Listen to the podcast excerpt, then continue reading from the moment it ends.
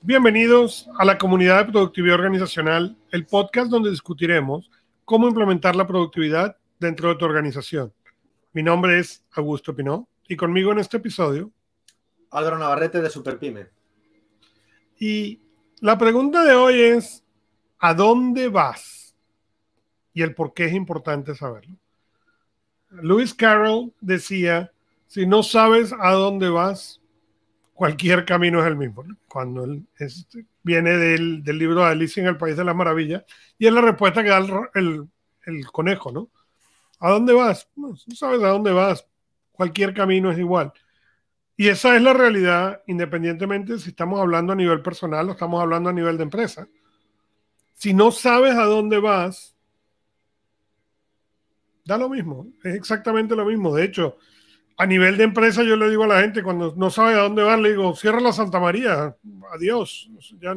Ah, si, el, negocio no sabe a dónde va, es momento de cerrarlo. Y a nivel personal, como coach, es uno de los trabajos importantes, definir a dónde vas. Yo, yo recomiendo a mis clientes que ellos deberían tener cuáles son las tres cosas más importantes a nivel personal y las tres cosas más importantes a nivel de profesional y carrera. Y entender que todas las cosas que pasan tienen que pasar por ese filtro y en ese orden, ¿no? Del 1 al 6, esto es lo más importante a nivel personal, lo segundo más importante, lo tercero más importante y lo mismo a nivel profesional. Y todo tiene que pasar por ese filtro y lo que no pasa deben eliminarse. Y lo mismo funciona a nivel de compañía cuáles son esos objetivos esenciales que tiene. Y lo que no pasa por ese filtro no es objetivo de la compañía. ¿no? Y yo me acuerdo un caso de una compañía que hacía eh, taladros, ¿no? Y en un momento se dieron cuenta que los chinos estaban haciendo eh, taladros más rápido y más barato de lo que ellos les, costaba a ellos fabricar, puesto en Estados Unidos. Y se encontraron bueno, ¿y ahora qué, no? Y al aplicar esos filtros encontraron cuál es el objetivo de nosotros. El objetivo de nosotros es la mecha que hace el hueco o es la calidad del hueco. Y en lo que ellos entendieron es la calidad del hueco, pudieron voltear el negocio y se convirtieron en un líder en hacer huecos con láser. Y eso, por eso es tan importante saber a dónde vas, qué es. Cuando nosotros hablamos de Superpyme y cuando nosotros hablamos de las cosas yo, hay un objetivo claro. Nosotros tenemos un objetivo de cuántas personas queremos ayudar. ¿Ok? Y el objetivo es crear todas las cosas por detrás para poder ayudar a esa gente. Y este podcast es simplemente uno de esos muchos vehículos. ¿Por qué? Porque si no sabes a dónde vas, ¿para qué hacemos esto? ¿no? Sí, sí.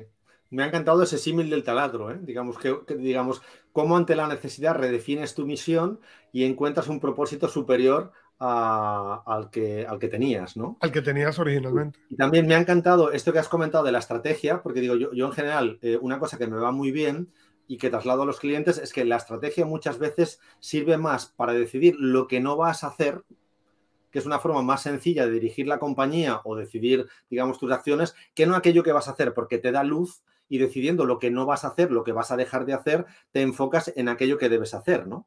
Entonces, yo, aquí me había apuntado que básicamente eh, eh, a mí me va muy bien para, digamos, la dirección está en el camino opuesto a tus miedos. Digamos, todo aquello que nos permite, digamos, el rollo este de que uno está siempre a gusto en su zona de confort, digamos, cuando redefinimos eh, hacia dónde tenemos que ir, digamos, pues utilizando el símil de Lewis Carroll, pues normalmente debemos ir a aquellos sitios donde el ser humano se siente incómodo. ¿Por qué? Porque eso nos lleva a un crecimiento a nivel organizacional, a nivel personal. Digamos que cuando uno se muere y llega arriba y me encuentro yo con mis ancestros, me preguntarán, has hecho feliz a los demás, has sido feliz y normalmente la felicidad se recoge aprendiendo y saliendo de esas zonas de confort. Por tanto, a mí me vea muy bien, digamos, definir una estrategia intentando buscar aquello que voy a dejar de, hacer por, por, enfocarme y luego intentar ir en caminos opuestos o más alejados, digamos, un poco lo que sería... Eh, digamos, los americanos le llaman el salir de la costa, ¿no? Digamos, que tú no ves la costa y te aventuras un poco a, mar adentro, ¿no? Entonces, eh, digamos, cuando, cuando te, vas de, esas, de esa parte es cuando yo siento que tú tienes propósito y tienes proyecto, ¿no? A mí me va muy bien ese símil, ¿no? Eh, no sé, me había apuntado aquí, pues por ejemplo, eh, cuando explicas tu proyecto a quienes te quieren, si te ven centrado, por ejemplo, digamos, cuando, o sea, ¿a dónde vas eh, no sé, yo hablo con mi madre o hablo con compañeros de confianza y digo, ostras, pues tengo este problema con los chinos porque han descubierto cómo hacer el agujero mejor que yo. Y dirían, bueno, pues si el propósito es ayudar al mundo transformando la vida de las personas a través de los agujeros, quizás la tecnología láser te ayuda a esto. Entonces, fíjate tú cómo se pasa de una tecnología mecánica a una tecnología láser a nivel de inversiones, de miedos, el crecimiento que tendría esa organización, ¿no? O, las personas que trabajarían en ella y la ilusión que irradia esto, ¿no? Entonces, todo esto me parece buena, digamos, eh, buena, buena pista de que la brújula, el norte está bien definido, ¿no? Sí, bueno, y podemos poner, podemos poner inclusive el ejemplo de, de Navarrete Online. Tú puse, empezaste a hacer videos de cómo se usan los electrodomésticos, cómo eh, en TikTok y en otros medios, de cómo utilizar, cuáles son las ventajas, las desventajas, las características de los productos, y ha resultado ser un vehículo excelente para poder ayudar a una cantidad de gente que está buscando eso y que no encuentran esa información o esa información requiere ir a algún lado a muchas veces hablar con una persona que tiene menos información que la que ya tú tienes sobre los productos que quieres porque has estado investigando, ¿no? Totalmente. Y además, bueno, no sé si a ti te pasa, Augusto, pero cuando una persona se ilumina con una idea y cree en ella, y en ese sentido ambos somos empresarios, digamos que los empresarios nos tiraríamos, digamos, al, infinito sin saber que hay eh, agua allí, ¿no? Digamos, cuando una persona cree en una idea y le siguen, eh, claro, lo bonito que supone que en cuanto uno echa a andar, la gente te sigue véase con preguntas, véase con, experiencia. Entonces, digamos, yo creo que no hay nada más importante en el mundo que ser ejemplo de ese liderazgo o microliderazgo teniendo clara esa dirección. Entonces, yo todos los viernes por la tarde me paso cinco horas en la biblioteca y, consecuencia de que yo no tenía esa visión digital, pues contesto, te diría, centenares de preguntas de, de, personas que me hacen unas preguntas que a mí no se me habían ocurrido y gracias a este tema de vender lavadoras me hacen preguntas de experto en energías, porque en, digamos, eh, en Europa estamos pagando la luz mucho más cara que, que, en cualquier parte del mundo. Entonces, automáticamente, gracias a esto, estoy montando placas solares en Madrid, porque de vender lavadoras, que me quedaba un margen de un 3%, ahora pues consigo instalar proyectos mucho más complejos de placas solares que, digamos, fidelizo mucho más a clientes y me quedan 2.000 dólares en un proyecto, ¿no? Entonces yo creo que todo esto se debe porque, bien por casualidad, bien por dirección, tuviste un día, digamos, esa buena intención de salir de tu zona de confort y decidiste ir un poco más allá de lo que la realidad te dice, ¿no? Aun, siendo consciente de que todo el mundo es posible que te diga que te vas a equivocar porque cuando no ves la costa te vas a ahogar y a quién se le ocurre, ¿no? Y, salirse de, esa zona de confort, ¿no? Pero yo Sin duda alguna, ahora, como yo siempre he dicho, ¿no? Yo prefiero morirme, morirme allá afuera que aquí en la orilla. Correcto, si no, ¿qué haría el mundo, no? O sea, todos viviríamos no sé, en el, no sé, mis padres vinieron del pueblo a la ciudad, ahora mis hijos se quieren ir a trabajar a Australia, o sea, el mundo se ha hecho pequeño, Elon Musk está yendo a la Luna y a Marte, o sea, yo creo que lo bonito eh, del mundo es tener esas inquietudes y buscar horizontes diferentes, ¿no? Y, cuestionar la realidad, ¿no?